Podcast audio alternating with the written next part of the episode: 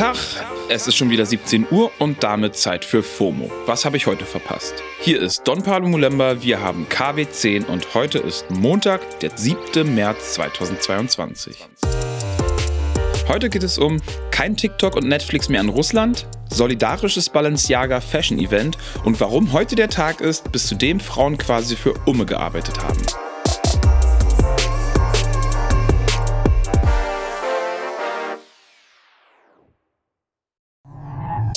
Eine Meldung ist mir heute Morgen in meiner Timeline besonders hervorgestochen. Auch Netflix und TikTok schränken nun ihre Dienste in Russland ein. Angesichts der Umstände vor Ort haben wir beschlossen, unseren Dienst in Russland einzustellen. Das hat ein Netflix-Sprecher bei Variety gesagt. Das ist ein Entertainment-Magazin. Seit heute ist es also nicht mehr möglich, sich in Russland neu bei Netflix anzumelden. Die bisherigen Abos sind noch bis zum nächsten Zahlungstermin gültig. Danach ist Sendeende. Und auch TikTok schränkt den Dienst in Russland ein. Damit reagieren sie auf das neue russische Mediengesetz. In dem Gesetz ist zum Beispiel festgelegt, dass man mit bis zu 15 Jahren Haft bestraft werden kann, wenn man vermeintliche Falschinformationen über russische Streitkräfte verbreitet. Also Falschinformationen aus Putins Sicht. Und der stellt die Lage ja, wie wir wissen, etwas anders dar als der Rest der Welt. Die russische Regierung spricht ja beispielsweise nicht von einem Krieg, sondern von einer Spezialoperation. Ja, und TikTok zieht jetzt eben Konsequenzen. Bedeutet konkret, NutzerInnen in Russland können nicht mehr live streamen oder überhaupt neue Videos auf TikTok hochladen. Auch mit PayPal kommt man in Russland nicht mehr weit. Inländische Transaktionen sind ja eh schon seit Mitte 2020 nicht mehr möglich. Nun sind auch ausländische Überweisungen mit PayPal nicht mehr machbar. Solche Sanktionen treffen jetzt vor allem die russische Zivilbevölkerung. Das zeigt auch dieser Tweet einer Twitch-Streamerin aus Russland. Der ist am Wochenende ziemlich viral gegangen. So PayPal has stopped working in Russia today, and Twitch will no longer pay Russian streamers. Thank you very much for cutting my only source of income. I'm sure this will solve all the world's problems.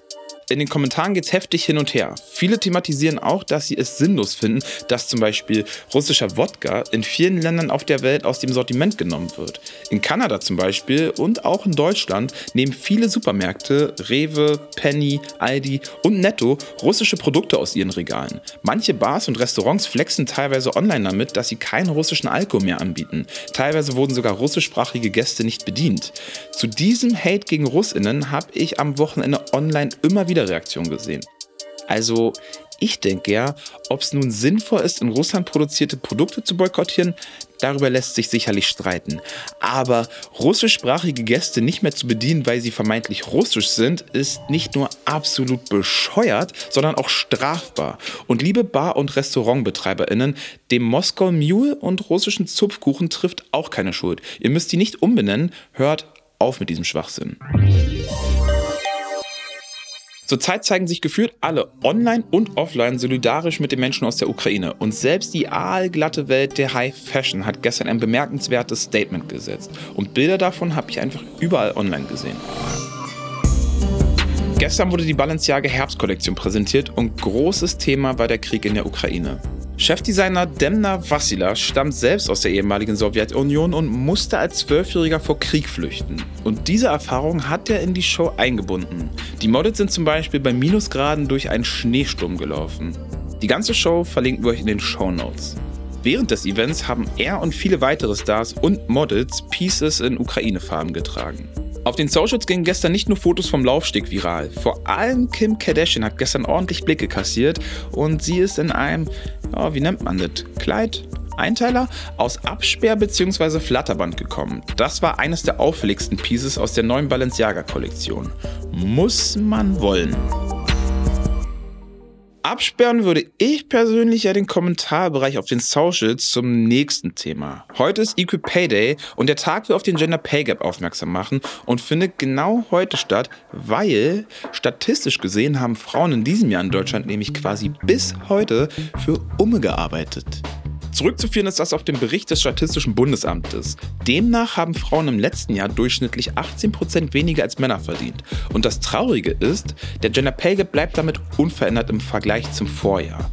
Die Kommentare, die sich unter den Tweets zum Hashtag EqualPayday sammeln, sind, naja, ich zitiere mal die Twitter-Userin Shelly Pond.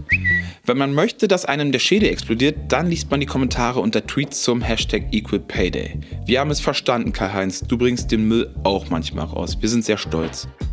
Und nicht nur online ist das Thema, auch Verdi ruft zum Streiken auf. In sechs verschiedenen Amazon-Zentren wird heute und morgen gestreikt. Verdi fordert anlässlich zum Equal Pay Day Tarifverträge für alle Betroffenen. Die ganze Problematik ist ja leider nicht neu. Seit langem machen ja vor allem AktivistInnen und Betroffene im Netz darauf aufmerksam. Was kann man dagegen tun? Einen kleinen Tipp hat die Journalistin Theresa Bücker getwittert. Wie jedes Jahr am Hashtag EqualPayday sagt euren KollegInnen, was ihr verdient. Transparenz ist ein Schlüssel für mehr Gerechtigkeit. Ungerechte Bezahlung fußt auf vielen Dimensionen. Zum Beispiel werden auch Menschen of Color und dicke Menschen strukturell beim Lohn diskriminiert. I know, in Deutschland ein ziemliches Unding. Ich sag nur, über Geld spricht man nicht. Fangt doch mal zur Übung an, mit FreundInnen darüber zu sprechen. Ist gar nicht so schwer. Danach spricht man vielleicht auch viel leichter mit KollegInnen darüber. Stichwort Equality. Morgen ist Internationaler Frauentag. Der ist in Berlin gesetzlicher Feiertag und das bedeutet FOMO-Pause. Und das war's für heute mit FOMO. Wir hören uns erst übermorgen wieder hier auf Spotify. Lasst doch gern Feedback da unter FOMO at spotify.com. FOMO ist eine Produktion von Spotify Studios in Zusammenarbeit mit ACB Stories. Folgt uns gern auf Spotify, seid lieb zueinander und lasst euch nicht ärgern.